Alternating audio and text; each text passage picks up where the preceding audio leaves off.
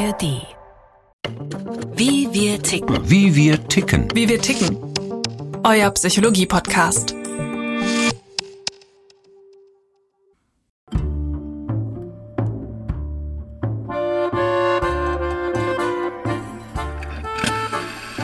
Sag mal, wer war eigentlich der Typ, mit dem du dich gestern Abend so angeregt unterhalten hast? Hä?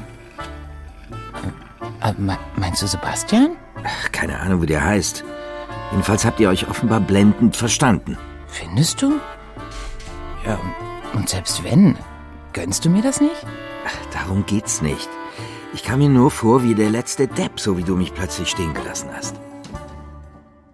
Eifersucht. Wer kennt es nicht? Dieses nagende, nervige Gefühl.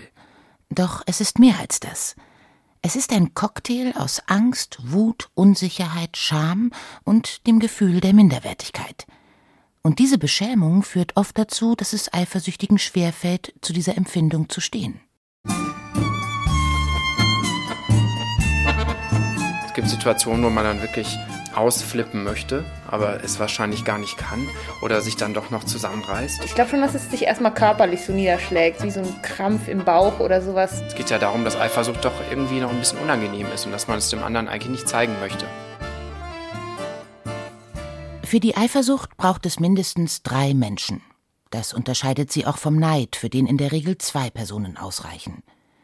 Schon Kinder empfinden Eifersucht, etwa wenn ein Geschwisterteil bevorzugt wird. Zwar gibt es auch Eifersucht in Freundschaften, doch am ausgeprägtesten findet sich dieses Gefühl in Liebesbeziehungen wieder, so der Psychotherapeut Stefan Potting, weil dort die Verwundbarkeit und die Angst vor Verlust am größten sind. Das sind Schmerzen, das Gefühl, dass man den anderen weggenommen bekommt, dass die unmittelbare Trennung vom anderen bevorsteht, dass die Beziehung, die man gelebt hat und die Geschichte, die man miteinander hat, nicht bewahrt wird, sondern zerstört wird, dass man in einer Beliebigkeit ersetzt wird. So ganz aus der Luft gegriffen ist diese Angst nicht. Auch wenn es keine wirklich belastbaren Zahlen über Seitensprünge gibt, in den meisten Umfragen gibt etwa jeder Zweite an, schon mal fremdgegangen zu sein. Haben Partner also allen Grund, stets eifersüchtig über den anderen zu wachen? Die Eifersucht selber ist schon auch ein Indikator dafür, dass man erstens den anderen sehr liebt. Das spielt natürlich eine große Rolle, dass man den anderen auch gerne immer bei sich hätte dass man ihm aber auch seine Freiheit beschneiden möchte. Das Institut Ipsos hat 1000 Personen zur Eifersucht befragt. Für 58 Prozent ist Eifersucht ein positiver Gradmesser für eine Partnerschaft. Für 54 Prozent war es sogar ein Liebesbeweis. 34 Prozent sahen darin jedoch einen Indikator dafür, dass etwas nicht stimmt.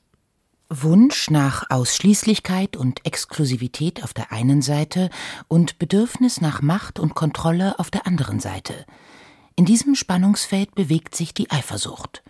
Und dieser Minuspol, also der der Kontrolle, macht es so schwierig, zu diesem unangenehmen Gefühl zu stehen, sagt Diplompsychologin Felicitas Heine.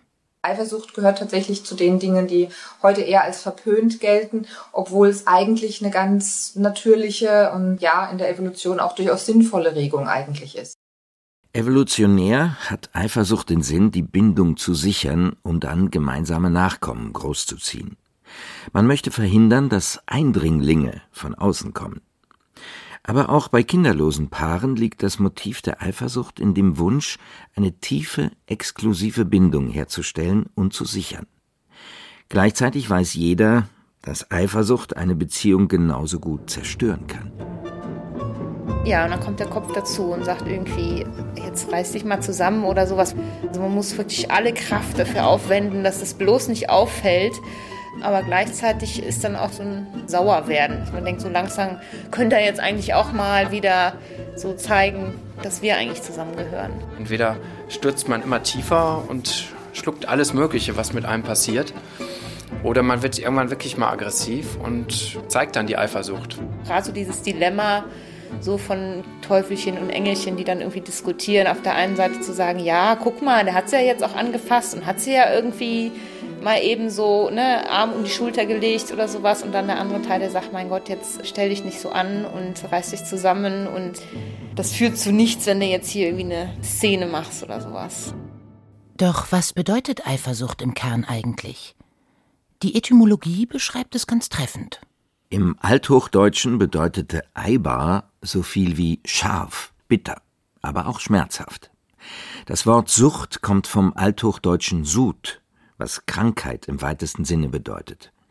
Die grobe Übersetzung könnte also lauten die krankhafte Verbitterung. Also das sind Schmerzen, Kopfschmerzen, Bauchschmerzen, Schlaflosigkeit, Verzweiflung, Weinen, also wie man eben das von sehr schweren Trauerprozessen kennt, das spielt in diesen Eifersuchtsgeschichten eine große Rolle. Eine kalifornische Studie ergab, dass bei Eifersucht vermehrt Testosteron und Cortisol ausgeschüttet werden. Zwei Hormone, mit denen sich der Körper auf einen Kampf vorbereitet. Doch der bleibt meist aus. Und das erzeugt Stress. Sag mal, wo warst du gestern eigentlich so lange? Beim Tennis, das weißt du doch. Aha. Und wieso habe ich dich nicht erreichen können? Das Handy war aus. Wie? Aus? Wieso das denn? Weil ich mal ungestört sein wollte. Oh, oh, ungestört sein wollte? Von mir? Sag mal, da gibt's doch irgendwas, was du mir nicht sagen willst. Hat das was mit deiner schönen Kollegin zu tun, mit der du jetzt immer das Doppel spielst? Es sind immer Dreiecksgeschichten, in denen die Eifersucht entsteht. Echte oder eingebildete. Und die waren schon immer prädestiniert für Dramen. Literatur, Theater, Oper, bildende Kunst. Viele Werke sind voll eifersüchtiger Paare. Bereits in der griechischen Mythologie vor über 2000 Jahren gab Gott Zeus seiner Hera immer wieder Anlässe zur Eifersucht. Später sorgten Dreiecksgeschichten, etwa in Shakespeares Werk Othello, in Boccaccios Decamerone oder in Goethes Wahlverwandtschaften stets für das nötige Salz in der Suppe. Und heute? Wer sich bindet, wer sein Herz verschenkt, macht sich verletzlich und damit auch potenziell empfänglich für dieses nagende Gefühl, das viele auch bezeichnen als die hässliche Schwester der Liebe.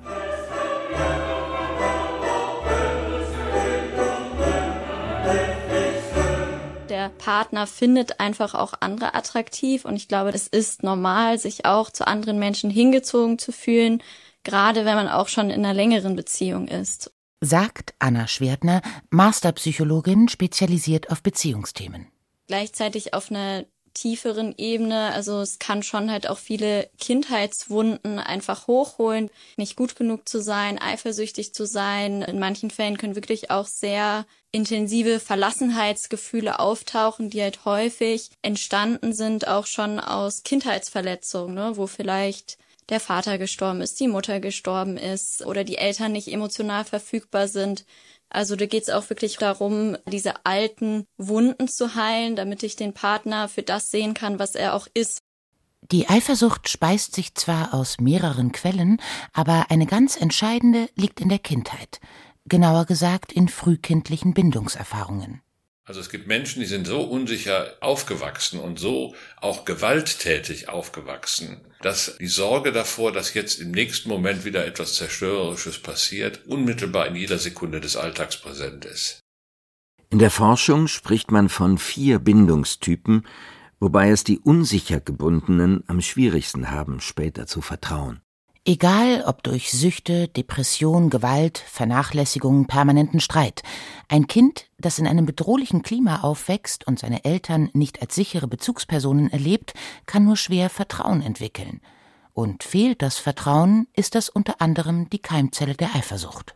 Das hat eine ganz andere Qualität, ja, ob man glauben kann oder vertrauen kann.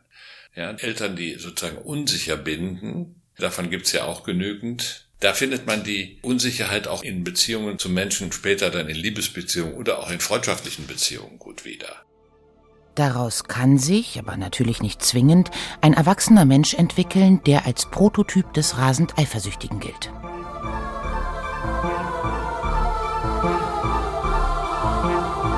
Der rasend Eifersüchtige kontrolliert den Partner oder die Partnerin von morgens bis abends, spioniert Nachrichten auf dem Handy aus, belauscht Telefonate, durchwühlt die Jackentaschen, unterstellt Treue und Vertrauensbruch an allen Ecken und Enden und testet manchmal sogar die Treue durch einen Lockvogel aus. Man unterstellt dem anderen beständig das, was man selber fürchtet. Und das gibt den Konflikt. Also die Kinder, die eigentlich, wenn der Vater abends oder die Mutter abends nach Hause kommt und den Streit der Eltern fürchten, eigentlich nichts sich mehr wünschen, als dass sie gleich im Bett liegen und schlafen können, damit sie endlich dieses Theater nicht mehr am Hals haben oder am liebsten sich wünschen, dass der Vater oder die Mutter verschwindet, weil die Angst so groß ist. Und dieses Antizipierende, was die Angst auslöst, nämlich, dass man vorwegnimmt, was passieren könnte, das spielt in diesen Eifersuchtsgeschichten eine große Rolle. Die Psychologin Anna Schwertner spricht hier von Übertragung. Also, dass ich vielleicht dann gar nicht mehr meinen Partner sehe, sondern eigentlich in meinem Partner zum Beispiel meinen Vater sehe, der plötzlich emotional nicht mehr da ist, der mich verlässt. Und da geht's darum, dann im Hier und Jetzt zu bleiben und zu erkennen, okay, damals war das schlimm, damals wurde ich wirklich verlassen, aber im Hier und Jetzt bin ich mit einem anderen Menschen zusammen und der hat sich für mich committed, er steht hinter der Beziehung. Oder eben auch nicht. Das Problem dabei, es entsteht eine Abwärtsspirale. Der oder die Eifersüchtige leidet erstens an quälenden Verlustängsten und zweitens in der Folge an einem angeschlagenen Selbstwertgefühl. Übrigens zeigt die Forschung, Frauen und Männer geben sich nichts in Sachen Eifersucht. Doch in einem unterscheiden sie sich. Für Frauen wiegt emotionale Untreue schwerer. Das heißt, wenn sich der Partner verliebt. Und Männer reagieren heftiger auf sexuelle Untreue. Das ergab eine Studie des US-amerikanischen Psychologen David Buss. Zweite Eifersuchtsquelle fehlendes Commitment. Die Studentin Lisa hielt sich eigentlich nie für eifersüchtig. In ihrer ersten Beziehung war ihr dieses Gefühl fremd. Dann lernte sie einen Mann kennen, nennen wir ihn Paul, der ihr Freundschaft plus anbot. Also Freundschaft plus Sex ohne feste Beziehung. Gleichzeitig traf sich der attraktive Paul mehrmals die Woche mit anderen Frauen. Alles nur rein freundschaftlich. Wie er beteuerte. Er hatte dann irgendwie viele Freundinnen, mit denen er sehr eng war, wo ich manchmal auch das Gefühl hatte, dass die vielleicht irgendwie so ein bisschen Auge auf ihn geworfen haben. Und das ist dann halt schon nicht so leicht, vor allem wenn man dann irgendwie so sagt, hey, wollen wir uns heute Abend treffen? Und dann kommt so, nee, hier, ich treffe XY. Und man denkt sich so, ja, aber bei XY, die, da bin ich mir ganz sicher, dass die was von dir will. Im 21. Jahrhundert ist vieles möglich, was früher undenkbar war. Freundschaft plus, offene Beziehungen, bei denen beide Partner offen für neue Begegnungen sind. Oder polyamore Beziehungen, bei denen beide mehrere Partner gleichzeitig haben. Für die meisten dieser Modelle ist die Eifersucht hinderlich. Beziehungsexpertin Anna Schwertner sagt, es ist wichtig, dass jeder ehrlich überprüft, wie viel Bindung er wünscht und wie viel Konkurrenz er aushalten kann und dann seine Grenzen und seine Erwartungen genau kommuniziert. Ist auf jeden Fall schwierig, ne? Also die Erfahrung habe ich auch viel tatsächlich bei Frauen gemacht, dass die teilweise dazu neigen, ja zu der offenen Beziehung zu sagen, obwohl sie es eigentlich nicht wollen, einfach aus dieser Angst, ansonsten vielleicht verlassen zu werden. Und das ist natürlich ganz gefährlich und dann im Nachhinein herauskommt, oh, eigentlich wollte ich das gar nicht und quasi Grenzen überschritten wurden, weil ich meine Grenzen nicht kommuniziert habe. Lisa verliebte sich tatsächlich in Paul und wünschte sich weitaus mehr als nur eine Freundschaft plus, traute sich aber nicht, es ihm so deutlich zu sagen. Stattdessen litt sie leise vor sich hin, während sich Paul regelmäßig mit einer anderen Frau traf irgendwie drei Tage die Woche kann ich nicht schlafen, weil ich die ganze Zeit nur im Bett liege und mich frage, warum die eigentlich jetzt immer da ist und warum die eigentlich immer versacken und immer bis drei, vier Uhr morgens versacken. Und dann hat man irgendwie in der Nacht schlecht geschlafen und sich viele Gedanken gemacht hat und dann ist man am nächsten Tag irgendwie schlecht drauf und dann ist man vielleicht auch pampig. So, und dann denkt man sich, toll, jetzt hat er schon keinen Bock mehr auf mich. Und dann schläft man noch eine Nacht schlecht. Tatsächlich muss ich sagen, ich kenne nicht so viele Paare, wo das wirklich längerfristig funktioniert mit einer offenen Beziehung.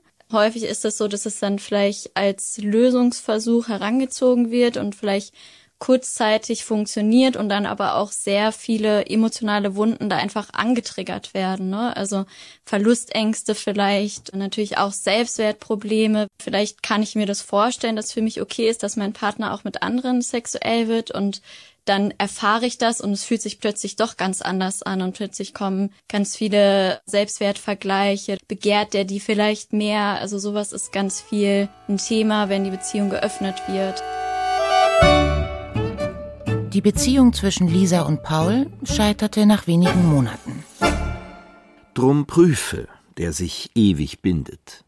Diesen antiquierten, von vielen belächelten Satz hält der Psychotherapeut Stefan Potting für zentral, wenn es um das Thema Commitment geht. Die Menschen prüfen sich nicht mehr. Es geht alles viel zu schnell. Sie sind viel zu schnell im Bett. Sie verwechseln den Sex mit Liebe. Sie denken, wenn sie guten Sex hätten, würde die Liebe auch gut funktionieren. Das ist aber ein Irrtum. Eine tiefe und tragfähige Bindung, in der Eifersucht keine allzu große Rolle spielt, erfordert zunächst einmal eine intensive Auseinandersetzung. Dabei müssen Fragen auf den Tisch, die zunächst wenig prickelnd klingen. Wie stehst du zu Geduld? Wie machst du es mit dem Geld? Wofür brauchst du eine Partnerin an deiner Seite?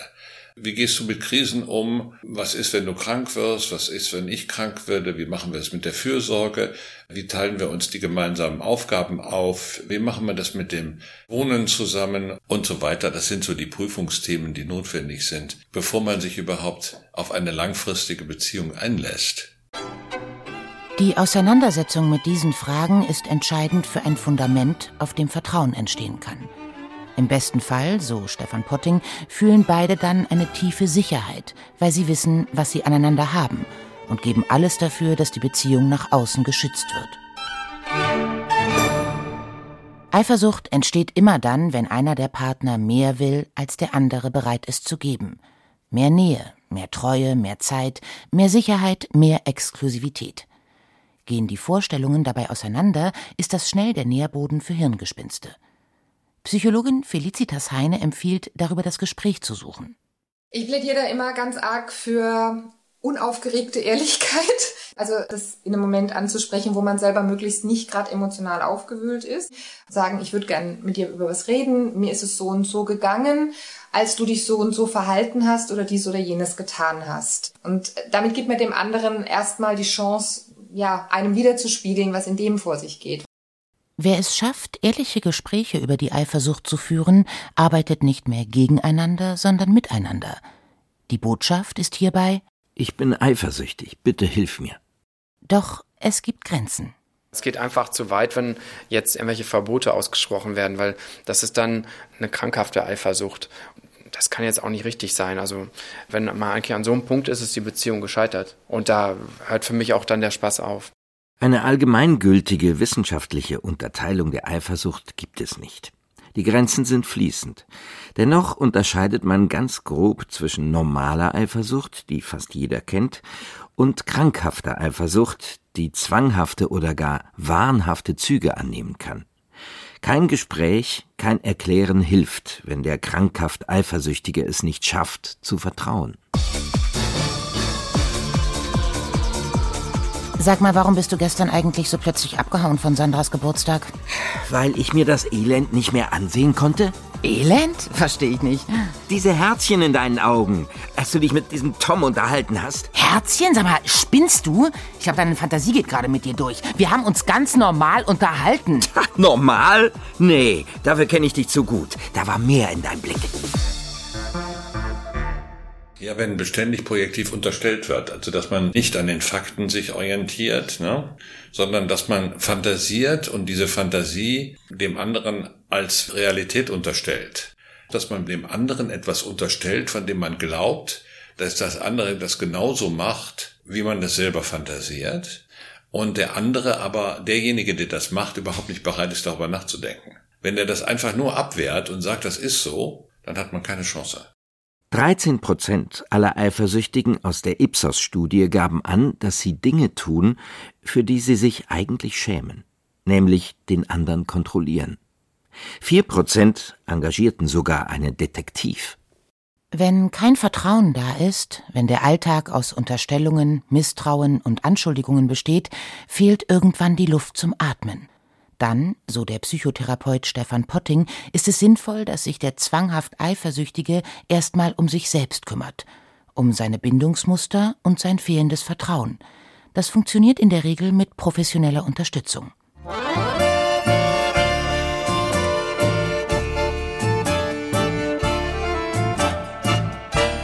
Ein guter und aufrichtiger Umgang mit Eifersucht ist verdammt schwer. Vor allem dann, wenn der Zeitgeist sagt, alles ist möglich. Wenn offene oder polyamore Beziehungen genauso lässig gelebt werden wie die unverbindliche Freundschaft plus. Vordergründig ist dort kein Platz für Eifersucht. Eine seelische Etage tiefer sieht es oft anders aus. Tatsächlich sehnen sich nach wie vor die meisten Menschen nach einer vertrauensvollen Verbindung, in der Treue ein hoher Wert ist. Und in diesen ernsthaften und tiefen Beziehungen sollten Gespräche über Eifersucht durchaus ihren Platz haben, egal wie unangenehm sie sind, sagt Psychotherapeut Stefan Potting. Vielleicht ist die größte Herausforderung im Umgang mit Eifersucht die Wahrhaftigkeit, die Ehrlichkeit. Man kann die Eifersucht auch als Indiz dafür nehmen, dass man den anderen besonders begehrt.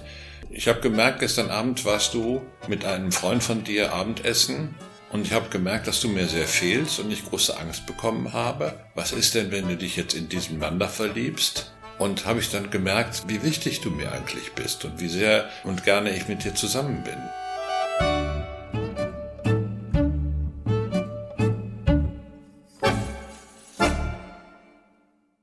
Das war Wie wir ticken für diese Woche.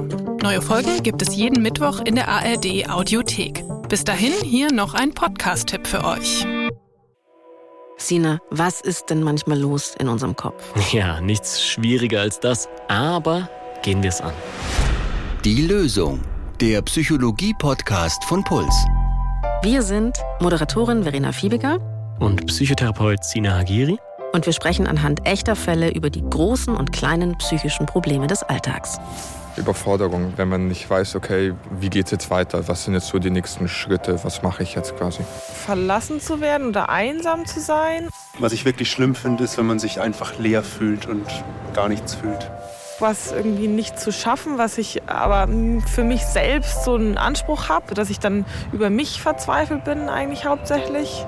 Wir bringen Ordnung in euer Gefühlschaos. Die Lösung hört ihr in der ARD Audiothek und überall, wo es Podcasts gibt. Wir freuen uns auf euch.